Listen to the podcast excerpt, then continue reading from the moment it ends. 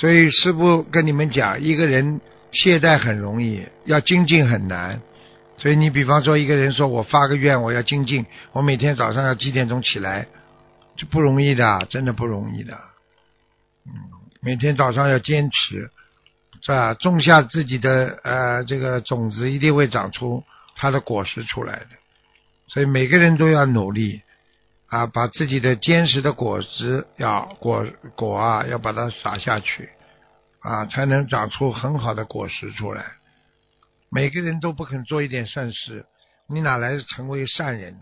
每个人都不肯做一点，做都不能改正自己一点恶的，那你怎么能能成成为一个大的纯洁的一个善良的人呢？改毛病很痛苦，精进也是痛苦。